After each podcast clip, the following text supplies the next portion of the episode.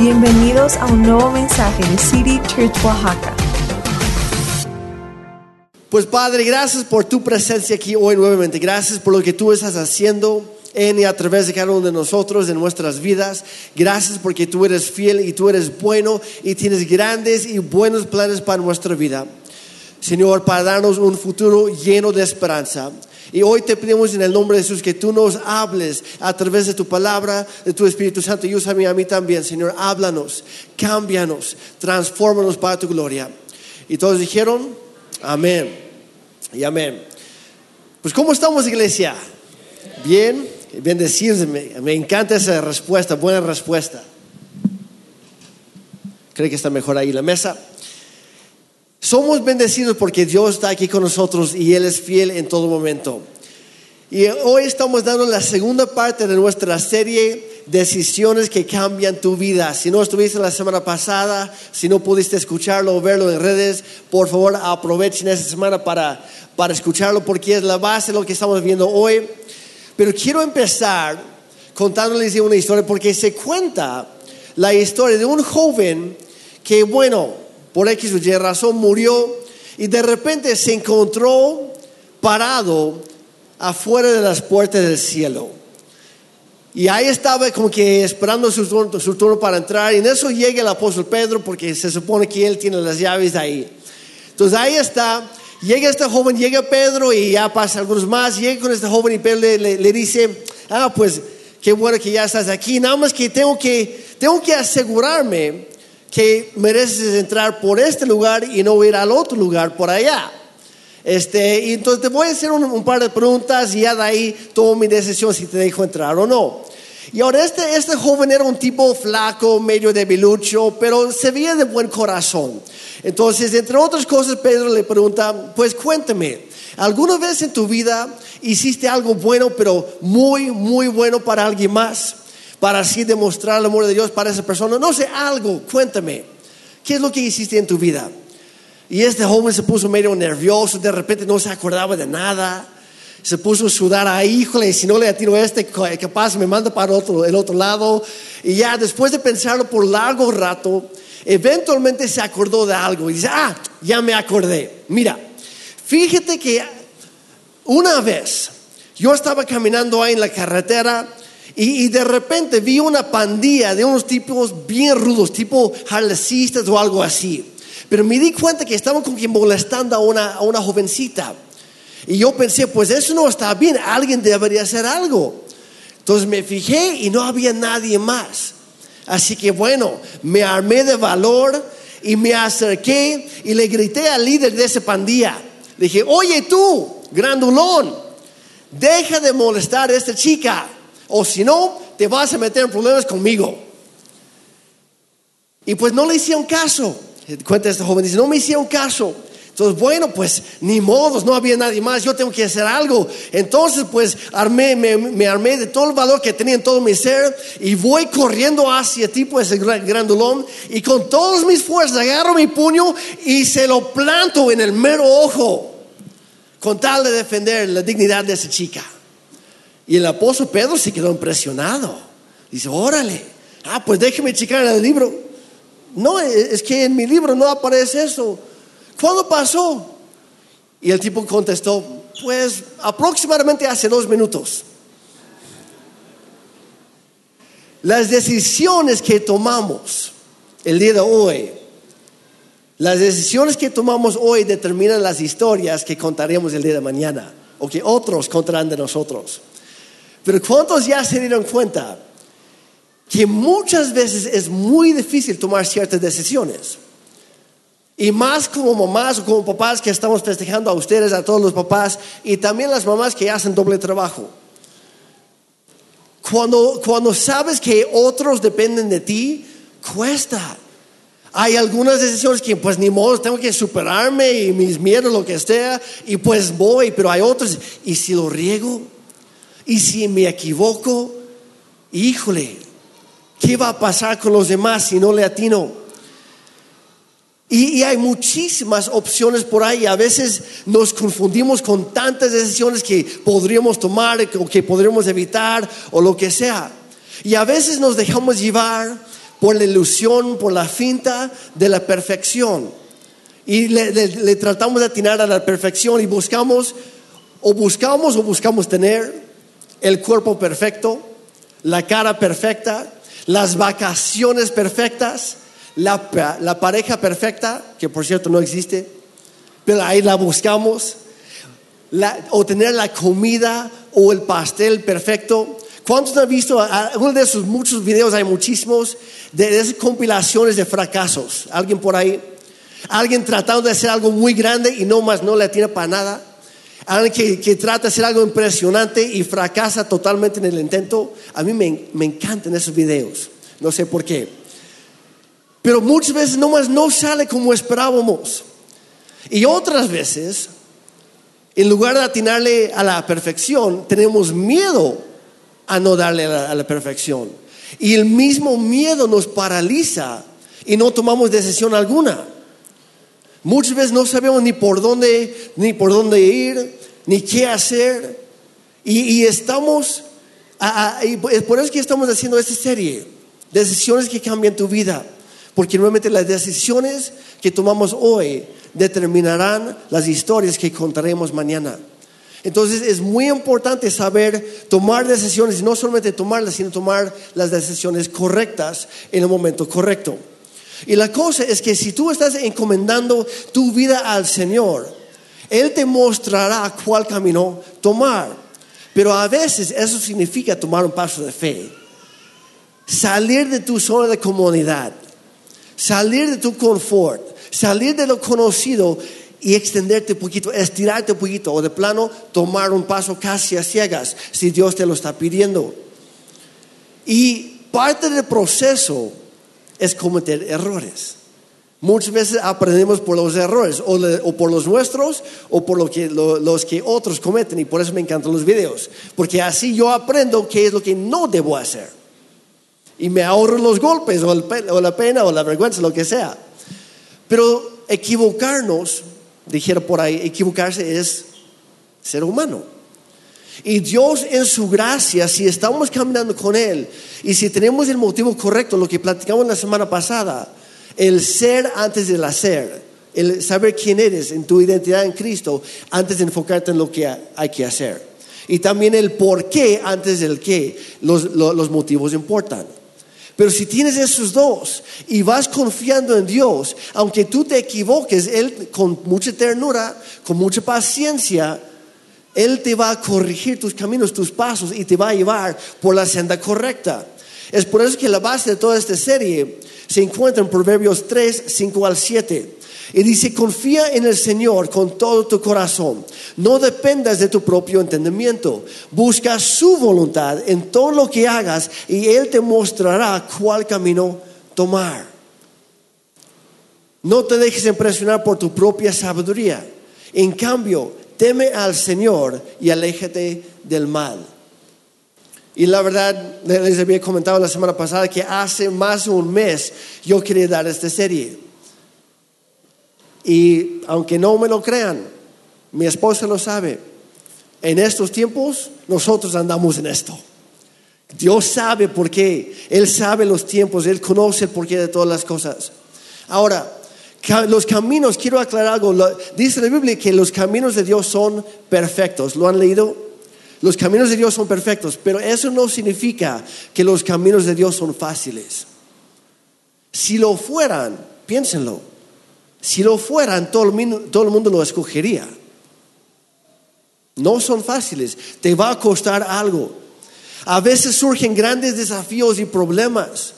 Y a veces hay, hay que mostrar resistencia y perseverancia y paciencia en medio de esas cosas. Hay que perseverar cuando ya no tienes ganas de, de- seguir. Hay que seguir parado cuando ya tienes ganas de tirar la toalla. Hay que levantarnos una vez más cuando ya no tienes ganas de seguir peleando. Así es muchas veces, pero no estás solo. Dios está contigo y te va a ayudar. Y a veces también hay que hacer pequeños ajustes y correcciones a lo largo del camino. Y alguien que entendía muy bien esto fue el apóstol Pablo. Que para los que conocen un poquito la, Biblia, tan solo al leer el, el libro de Hechos, El apóstol Pablo fue un gran misionero, un gran apóstol. ¿Y qué es lo que hacía? Él se atrevía a ir a ciudades donde otros no querían ir. Y él iba, entraba a esas ciudades, estudiaba la cultura, conocía a la gente, buscaba su entrada por ahí con el Evangelio. Y con mucho, mucho tacto y sabiduría, él empezaba a predicarles. Y ya de ahí, con los primeros creyentes, él empezaba a discipularlos empezaba a levantar nuevos líderes y pastores, los capacitaba y cuando él sentía que ya estaban listos, los dejaba ahí, oraba por ellos, los dejaba y él iba a otra ciudad para repetir el proceso. Vez tras vez tras vez. Pero ¿qué creen? Constantemente Pablo tenía que volver a visitar esas mismas ciudades o escribirles cartas de lejos para corregir cosas. Porque cuando él se iba pensando, ya están bien, ya están listos, ahí los dejo, están en manos de Dios, yo voy con alguien más. Pero somos humanos. Equivocarse es de humanos. Todos nos equivocamos. Y Pablo entendía esto, que híjole, voy a tener que volver, o voy a tener que mandar una carta, o dos, o tres, para corregir, para hacer pequeños ajustes, porque se están desviando del camino. Y es el corazón de Dios de hacer esos pequeños ajustes y volvernos al camino ah, correcto. Y la verdad, gracias a Dios que Pablo tenía ese corazón. Gracias a Dios que él tomó ese tiempo para escribir esas, cartas, porque forman una gran parte, de hecho la mayoría de lo que hoy es el Nuevo Testamento. Y nos ayudan a nosotros ahora a aprender de ellos, a evitar ciertos errores, o aprender de los nuestros y a volver a caminar con Dios cada día. Otra persona que entendía muy bien esto en la Biblia fue el mismo rey Salomón. Que Salomón cuando ascendió al trono realmente no tenía nada de experiencia dirigiendo a otros, y menos a toda la nación. Y él estaba nervioso, él tenía miedo, él tenía enemigos, entre ellos sus hermanos mayores quienes ya se habían enfilado para, para ascender al trono. Algunos trataban de hacerlo a la fuerza, otros bajo engaños, etc. Y muchos no pensaban que Salomón iba a quedar como, como el siguiente rey después de David. Pero Dios tenía sus planes.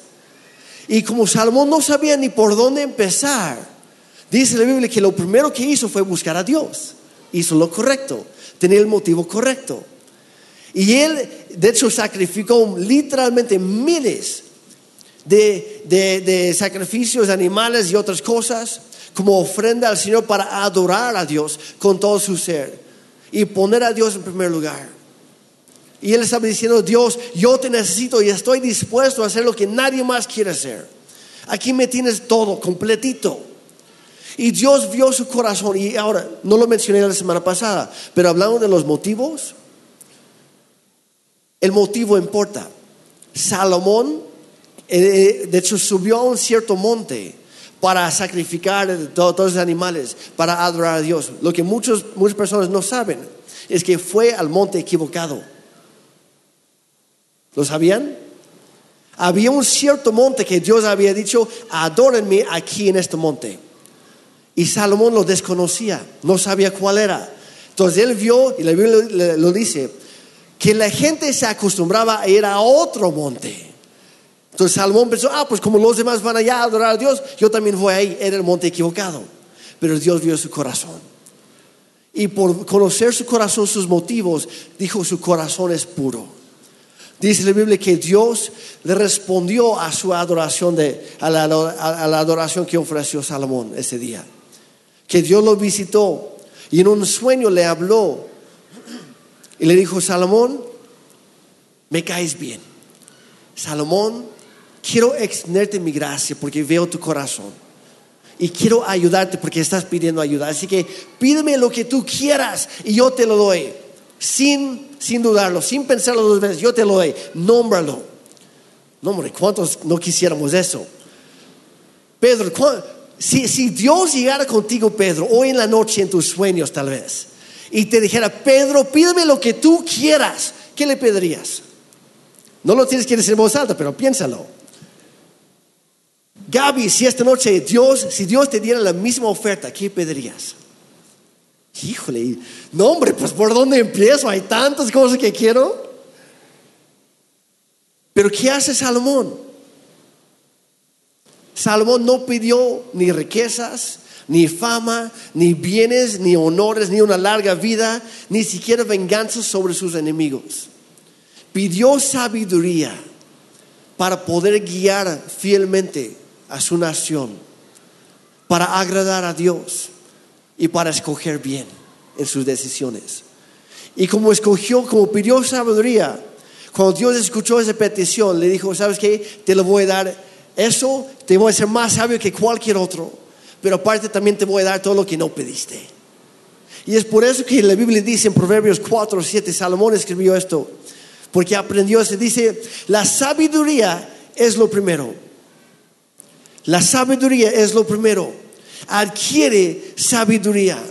Por, por, sobre todas las cosas, adquiere discernimiento. Entonces hay dos cosas, sabiduría y discernimiento. La sabiduría no es lo mismo que, que el conocimiento, ni tampoco la inteligencia.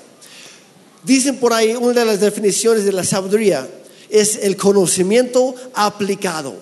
Hay un montón de gente muy inteligente por ahí, conocedores de muchísima información, y son gente necia, son gente terca, es gente orgullosa, no son sabios porque no lo aplican, lo tienen acá, pero no lo bajan para acá.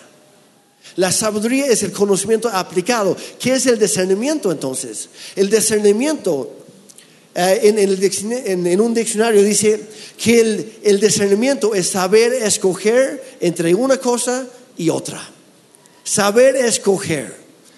Hay un dicho que eh, eh, escuché hace poco. Dice, si uno persigue a dos conejos, ambos se le van a escapar. Si tratas de, ir tras dos conejos, no sé si alguna vez has, tenido trato con un conejo en tu vida, pero son bien rápidos y cambian de dirección así. Y si vas tras dos al mismo tiempo, ambos se te escapan. Tienes que decidir a cuál vas a perseguir. No puedes atrapar a los dos al mismo tiempo. Tienes que saber escoger. Y hay que escoger bien.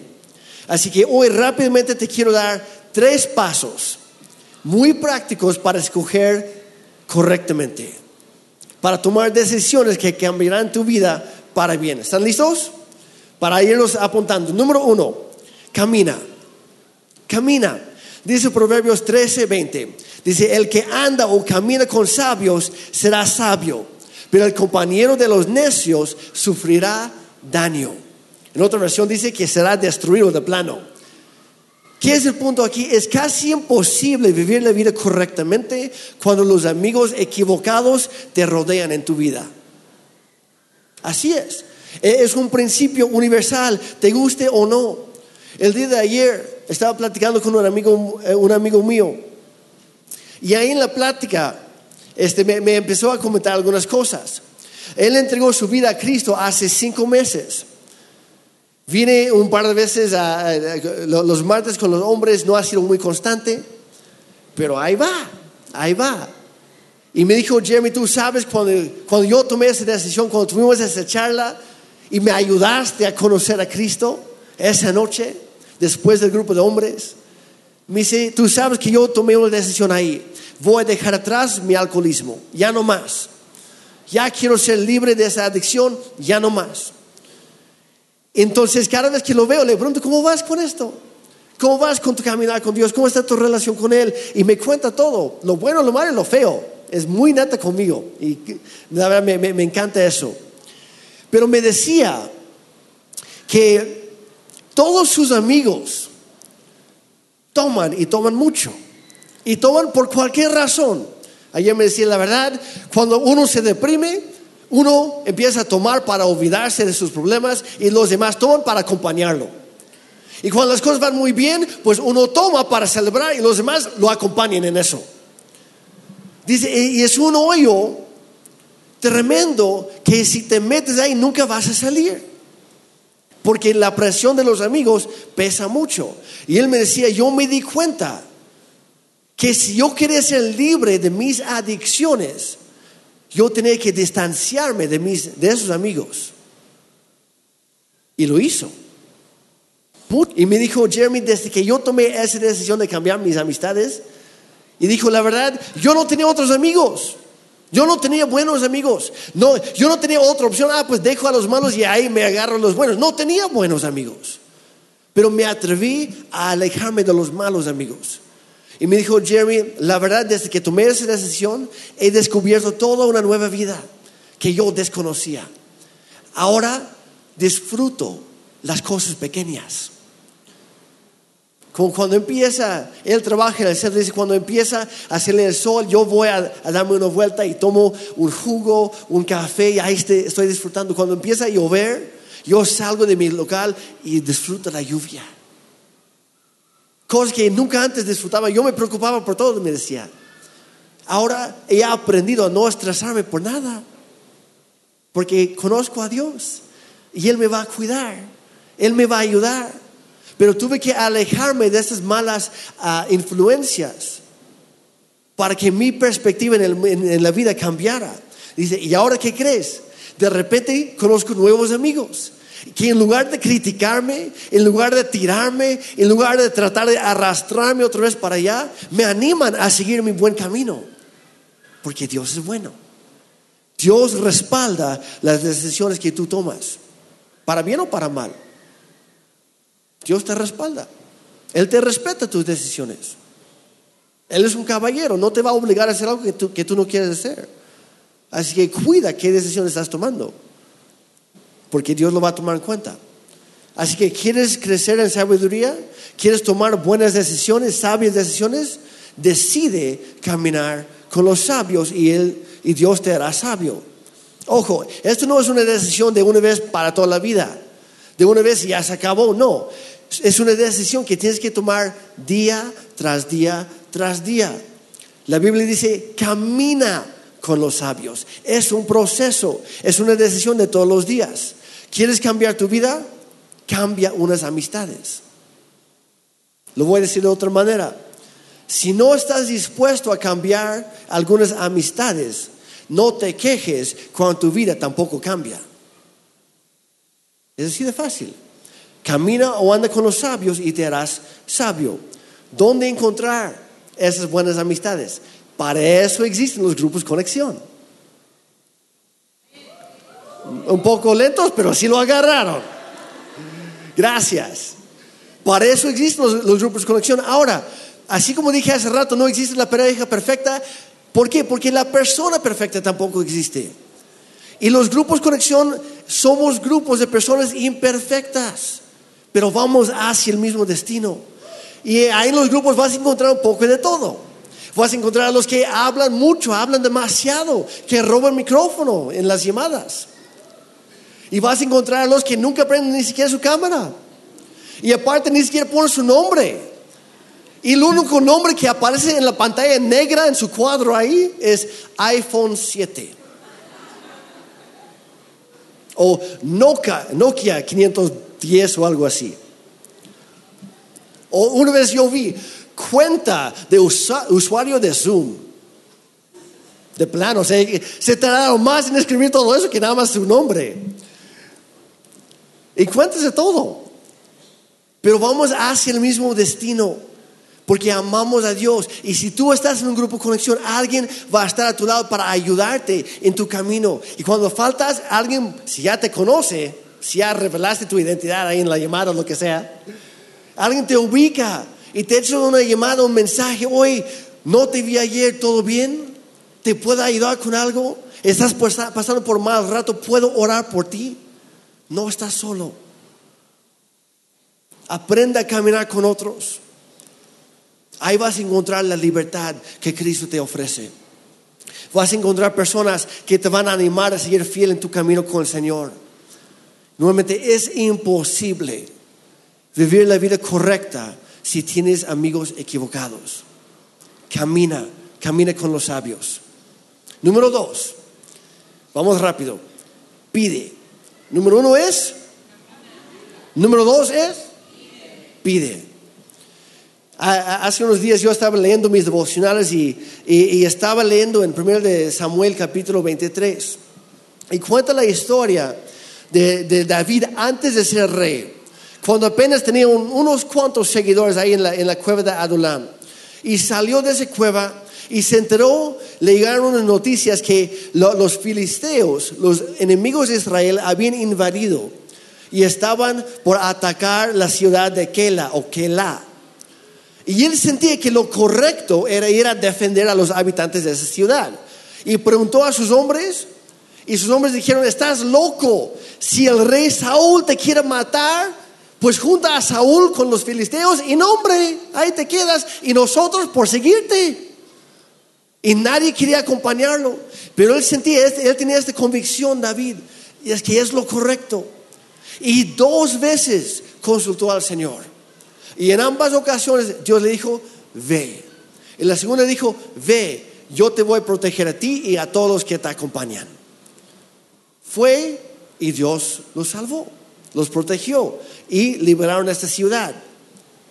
Dice en Santiago 1.5, si a alguno de ustedes le falta sabiduría, pídasela a Dios y Él se la dará. Pues Dios da a todos, digan conmigo, a todos generosamente, generosamente, sin menospreciar a nadie. El primer paso, ¿qué es? Pide. Hay que reconocer que no lo sabemos todo. Hay que darnos cuenta que la única persona en este mundo que Dios no puede ayudar es aquella que no se deja. Es la verdad. Dios es omnipotente, Dios puede hacer lo que sea, pero respeta nuestras decisiones, respeta nuestro libre albedrío. Y hay personas que creen que ya lo saben todo, que no necesitan ayuda de nadie, incluyendo a Dios. Y para esas personas Dios tiene las manos atadas, porque su orgullo es un estorbo, es una barrera para que la gracia de Dios se extienda y influya y ayude en esa vida. Dios no puede ayudar a esa persona porque no quiere. Jesús dijo, no tienen porque no piden. Y muchas veces por nuestro orgullo o lo que sea, no pedimos ayuda de Dios. Y Dios dice en Santiago 1.5, pídeme, soy generoso con todos. Y ese todos nos incluye a nosotros. Gracias a Dios. Sin importar lo que hayamos hecho, somos incluidos ahí en esa lista. Todos. Y Dios dice, pídemelo. Yo quiero ayudarte. Estoy esperando que me lo pidas. Yo hace años leí un libro de, de, de Dutch Sheets, hablando de la inter- intercesión. Decía que Dios no hace nada en esta tierra, al menos que haya una persona que se lo esté pidiendo. ¿Quieres que tu familia cambie? ¿Que tu matrimonio mejore? ¿Que tus hijos, no sé, te, te hagan caso? Pide sabiduría a Dios. Pide y Dios te lo dará. Hay que reconocer nuestra necesidad de Él. Y cuando pedimos, ojo aquí, hay que pedir con fe, no dudando. Santiago también, habla de eso, de hecho, en esos versículos. No dudando. Al contrario, darle gracias a Dios de antemano, antes de recibirlo. Dice la Biblia, agradezcan a Dios con acción de gracias, agradeciendo a Dios como si ya lo tuvieran antes de tenerlo. Hay que hablar las cosas que no son como si, como si ya fueran. Dice en Salmo 32, 8, el Señor dice, yo te guiaré por el mejor sendero para tu vida, te aconsejaré y velaré por ti. Solo hay que pedírselo. Él ya está más que dispuesto. Él nos quiere ayudar. Yo me acuerdo cuando mi papá me estaba enseñando a manejar la bicicleta. Al principio él, él agarraba, con una mano agarraba el manubrio y con la otra mano agarraba el asiento donde yo estaba sentado. Sea, realmente yo no era quien estaba dirigiendo la bicicleta. Yo estaba pe pedaleando y a veces ni eso. A veces él también me tenía que empujar. Porque yo no sabía cómo hacerlo. Pero él sí. Entonces me agarró muy bien y me empezó a empujar. Me dice, Jeremy, empieza a pedalear. Ya que tenías, ok, ahora empieza a dirigir con tus manos. Y poco a poco él, él iba soltándome. Primero soltó el manubrio. Después Iba corriendo nada más agarrando el asiento para que no me cayera.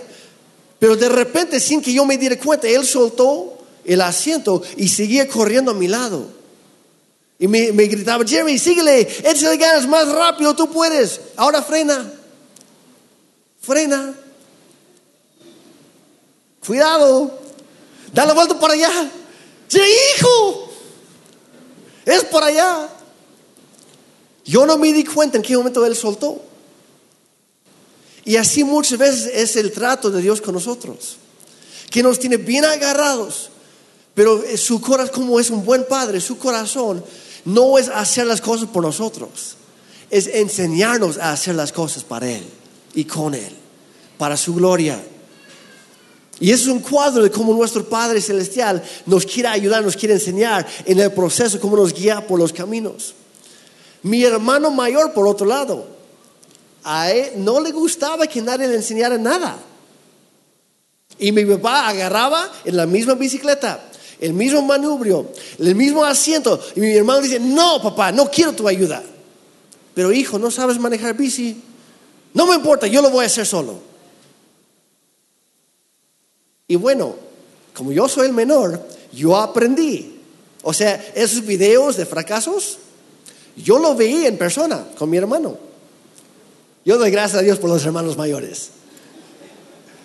Que nos enseñan muchas cosas a los que somos menores, si es que queremos aprender. Pero mi hermano no quería ayuda y él aprendió, sí aprendió, pero con los golpes, por las caídas. Y así también hay muchas personas que así es su actitud en cuanto a la ayuda de Dios. Dice, no, Dios, yo no te necesito, yo no, yo no quiero, yo solito puedo. Y Dios, en su bondad, dice, está bien, hijo, hija, yo te quiero ayudar. Yo, yo te quiero ahorrar eso. Pero ni modos, si tú prefieres aprender por los golpes y las caídas de la vida, adelante, yo estaré aquí para sanarte después, para levantarte otra vez. Yo te quería ayudar, pero no me quieres ese caso es nuestra decisión. Si realmente quieres la sabiduría de Dios, tienes que pasar tiempo con Él, porque es una relación. Dios muchas veces no te grita, te sopla al oído, te susurra. Y si no estás cerca de Él, nunca lo vas a escuchar. Si estás muy ocupado, nunca, nunca lo vas a escuchar. Si no estás pegado a Él, si estás en ese bici, y Él está a tu lado. Si nunca le preguntas, Dios, ¿y ahora qué hago? Es una relación. El, el aprendizaje es parte del proceso, pero el proceso se basa en la relación. Porque entre mejor lo conoces, más vas a aprender de Él y más te vas a parecer a Él. Pero comienza con una petición. Señor, ven a mi vida, ayúdame. Camina y pide. Dios quiere ayudarte. Número tres. Primero es, camina. Número dos, pide. Número tres, decide. Pensé que ya estaba en las pantallas o algo, no sé. O que alguien ya se había adelantado ahí en el app de, de la Biblia. Número tres, decide. ¿Cuántos han visto la película Karate Kid? Pero de las originales. Ok. Es una de las, de las, películas favoritas de mi esposa. Dice, nunca la vimos juntos, pero siempre como que cuando habla de esa película es siempre con mucha nostalgia y conoce las líneas y todo, y nunca nos hemos sentado a verla bien, no sé por qué. Siempre quiere ver orgullo, prejuicio y otras cosas. Está bien, amor, yo te, yo te amo. Pero es, en, la, en la primera película la verdad, hay, muchas enseñanzas o lecciones de vida que podemos aprender del señor Miyagi. La verdad. También de Daniel San por los golpes de la vida que él ha aprendido de otra forma a veces. Pero en una, no, sé si se acuerdan, pero hay, una escena que eh, el maestro, el sensei, el señor Miyagi le está hablando a su alumno, Daniel, le decía Daniel San, para los que no han visto la película. Y, tienen una conversación. Y le dice, Daniel San, cuando caminar en la calle, caminar por la derecha o caminar por la izquierda. caminar en medio, te van a aplastar. Como una uva. Así le dice. Y lo que le está diciendo es, hijo, toma una decisión. Sea para este lado o para el otro. Sea cual sea. Si estás de este lado vas a estar a salvo. Si estás de este lado de la calle vas a estar a salvo. Si caminas en medio, vas a terminar. No, mejor no digas. Vas a terminar como esa uvita aplastada. Porque si nunca tomas una decisión ni para acá ni para allá, la vida misma te va a atropellar. ¿Por qué? Pues la Biblia dice en Proverbios, el sabio ve el peligro que se acerca y se quita. Se hace a un lado. El necio se para en las calles de Oaxaca y dice, no, no, no. En el nombre de Jesús el camión se tiene que detener. Mira, solamente si Dios te lo está mandando a hacer, pero si no, yo te recomiendo, hazte a un lado. Porque el camionero no te va a hacer caso. Toma una decisión de un lado o para otro. Hay mucha gente que tiene miedo a tomar ciertas decisiones. El miedo te paraliza. El miedo no te permite avanzar. El miedo que creen, el miedo te quiere mantener en medio de la carretera. Porque la Biblia enseña que el temor no es una emoción nuestra. El temor es un espíritu maligno. Y por eso el miedo te paraliza. Pero la Biblia dice que Dios no nos ha dado un espíritu de temor, sino de poder, de amor y de autocontrol. Hay que tomar decisiones con la ayuda de Dios. Hay muchísima sabiduría en la palabra de Dios y por eso la Biblia es conocida como el manual del fabricante. ¿Lo han escuchado? Pero tristemente, la Biblia no lo dice todo. Y no quiero que me malentiendan. Es el manual del fabricante. Y en la Biblia vas a encontrar la sabiduría que puedes aplicar a cualquier situación en toda tu vida. Pero no te, lo no te lo dice tal cual en todos los detalles. ¿Por qué? Porque actualmente la mayoría de nosotros nos, nos movemos en algún tipo de vehículo, con motores. Esos no existían cuando se escribió la Biblia. Entonces, si estás buscando, Dios, muéstrame un versículo para que yo sepa cuál vehículo comprar, cuál modelo, qué marca y cuál edición. Dios, lo quiero ver escrito. Cómprate una Honda. No está ahí. Cómprate un Toyota. No está ahí. Lo que está ahí son principios. Y tenemos que aprender a descubrir esos principios y aplicarlos a nuestra vida. Hay algunas personas que lo llevan a un extremo por miedo. Y dicen, no, no, no, es que no quiero salir, y luego usan términos religiosos, no quiero salir de la perfecta voluntad de Dios en mi vida. Así que no voy a hacer nada. No voy a tomar la decisión. O hasta que Dios manda un ángel para decirme, no, Dios ya escribió la Biblia. Ya te dijo qué hacer, aplica el principio. Entonces, por, si alguien lo necesita, mire, ¿cuáles son los filtros o los pasos para aplicar todo esto? Pues es muy fácil. Si la Biblia lo dice tal cual, obedece, punto. Fin de discusión. Si la Biblia lo dice, obedece. Por ejemplo, salud. La Biblia dice, no cometerás adulterio. ¿Qué hay que hacer? Hay que ser fiel a la esposa o al esposo. Punto. Hace años, yo me acuerdo un hombre se, acercó a Daniel y conmigo pidiendo oración y dijo literal, Dios, por favor pidan ustedes, oren que Dios mande un ángel para guiar mis decisiones porque tengo que tomar una muy importante decisión y no sé qué hacer. No lo estoy inventando. Dice que Dios me manda un ángel para decirme, para revelarme cuál es su perfecta voluntad. Y nosotros, wow, pues hace una decisión muy grande. ¿De qué se trata? Es que no sé si seguir con mi esposa o, irme con mi amante. Si la Biblia lo dice, ¿cuál es la pregunta? ¿Cuál es la duda? Y le dijimos literal, güey, cuate, estás mal. Dios nunca va a mandar un ángel para repetirte lo que ya escribió un montón de veces en la Biblia. Aplícalo, vívelo, deje de poner pretextos. Pero ¿qué cuando no está tan claro? Por ejemplo, si no está escrito tal cual en la Biblia, busca un principio y luego aplícalo. Por ejemplo, la pornografía. La Biblia nunca menciona la pornografía, pero sí menciona la fornicación y el adulterio. ¿Cuál es el principio? Sé fiel. Sé fiel con tu corazón, sé fiel con tu cuerpo, sé fiel con tus ojos. Y Jesús sí dijo, el que mira con deseo sexual a otra mujer que no es su esposa, ya está cometiendo adulterio en su corazón. Entonces la pornografía, hombres y mujeres que creen, es pecado. No es una herramienta para mejorar tu vida sexual. Es pecado y hay que llamar las cosas como son. No es que la Biblia no dice pornografía. Pues ¿qué creen? En el griego sí lo menciona. Y la palabra en cuanto a todo eso, en griego, en la Biblia es pornea, donde viene nuestra palabra pornografía. Está ahí, pero no en español. Es el principio, aplica el principio. Pero hay otros momentos en la vida, hay otras decisiones que estamos de planos, que ¿qué hago?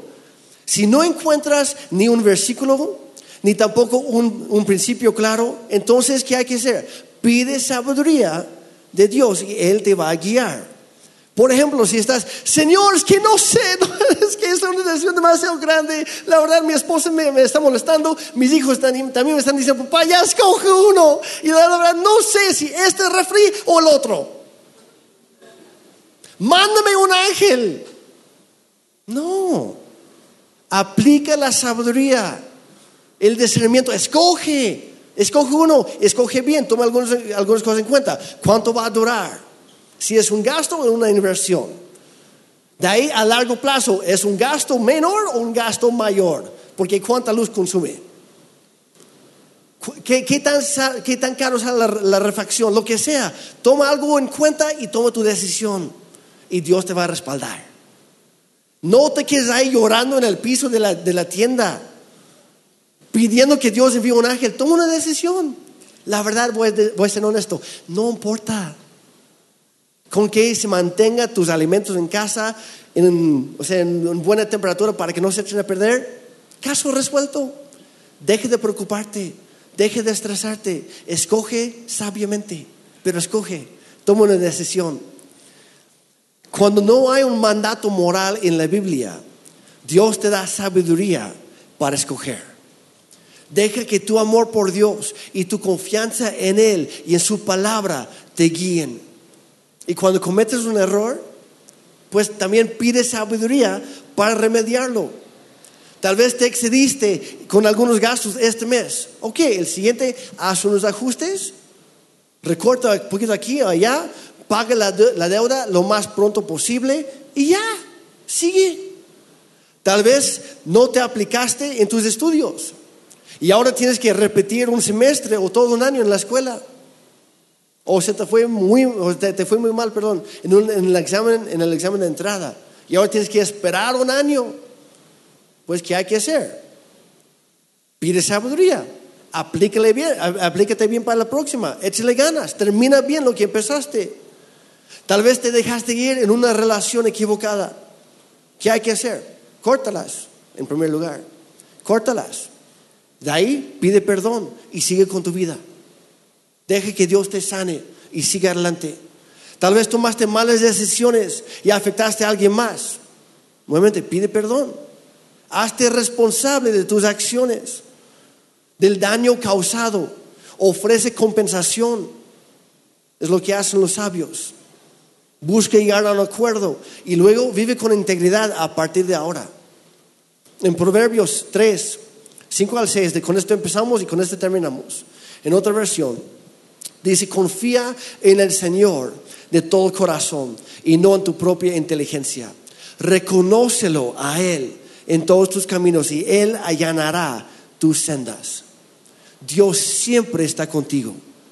Incluso cuando te equivocas, como el rey Salomón en el monte equivocado, Dios mira tu corazón y Dios está contigo. Él no te ha abandonado y nunca lo hará. Si estás confiando en Él, si te mueves con los motivos correctos, lo, que platicamos la semana pasada, nuevamente, si no lo has escuchado, escúchalo. Por favor, te va a ayudar. Si vas tomando, si vas caminando y vas pidiendo y vas decidiendo de acuerdo a lo que Dios te dice, Él te va a guiar por el camino correcto. Confía en Él lo suficiente como para actuar y Él te va a guiar. Decide caminar con los sabios, pide sabiduría de Dios y decide escoger bien. Camina, pide y decide. Y ahí está. Para los que tienen abierto el app de la Biblia, ahí abajo en ese evento hay algunas preguntas para reflexión. Yo te animo esta semana, chécalos y luego compártelo con alguien más. Y vas a ver que al, momento de compartir esto con alguien más, Dios también te va a recordar cosas y te va a retar con otras cosas. Y te va a ayudar en tu propio caminar con Él. Si gustan, pónganse de pie, por favor. Yo ya terminé. Me prometí a mí mismo terminar buena hora hoy y lo hice, lo logré. Gracias a Dios. Dios es bueno. Tenemos un par de otras cosas hoy, entonces no quiero robar tiempo de eso. Pero a lo mejor hay alguien aquí que lo que estamos platicando estabas pensando, hijo, yo he caminado con los tipos equivocados. No he pedido ayuda, al contrario, he sido orgulloso. Y mis decisiones he decidido muy mal. Mira, hay esperanza para ti. Nadie es perfecto. Bienvenido al club. ¿Ok? Nadie es perfecto. Y hay esperanza para cada uno de nosotros, porque Dios nos ama. Así que ahí donde estás, yo quiero orar por ustedes y si alguien que, que, requiere oración especial, lo que sea, simplemente levante la mano. Pero Padre, gracias por tu palabra hoy. Pero no queremos que se quede solamente como una buena plática, un interesante tema. No, Señor, queremos, Dios, que tu palabra realmente se meta en nuestro corazón hoy. Dios, que la semilla que tú acabas de sembrar en nosotros, que, que puede crecer en nosotros, que nosotros podamos nutrirlo, cuidarlo no permitir que el diablo o el enemigo venga a robarnos de lo que tú nos has dado hoy. Dios, que, que esta información se convierta en sabiduría, que la apliquemos en nuestra vida y que a ti te demos la gloria. Gracias, Señor, porque siempre estás con nosotros, nunca te alejas de nosotros, nunca nos abandonas, incluso cuando tenemos la espalda, cuando no te somos fieles, incluso cuando nos equivocamos, Dios, tú sigues siendo fiel. Gracias por tu perdón hoy hoy lo recibimos. Gracias por segundas y terceras y enésimas oportunidades. Gracias, Señor, porque tú eres fiel. Gracias por ser tan bueno con nosotros. Dios, te pedimos que tú nos ayudes ahora. Al tomar nuestras decisiones, ayúdanos a escoger bien, de acuerdo a los parámetros de tu persona y de tu palabra. Guíanos por tu Espíritu Santo. Enséñanos tus caminos, Señor. Queremos honrarte. Queremos caminar contigo. Sí, muchas veces nos hemos equivocado, hemos tomado malas decisiones y quisiéramos cambiar el pasado, pero no se puede. Pero las buenas noticias es que tú tienes un futuro glorioso para nosotros si escogemos caminar contigo a partir de hoy. Así que hoy decidimos, toma nuestra vida, todo lo que somos, todo lo que tenemos es tuyo, Señor. Nos rendimos alma, mente, cuerpo, espíritu, nos ponemos en tus manos y te pedimos, Padre Santo, guíanos por tus caminos, enséñanos tus principios. Padre, guíanos con tu espíritu. Te lo pedimos en el nombre de Jesús. Todos dijeron, amén.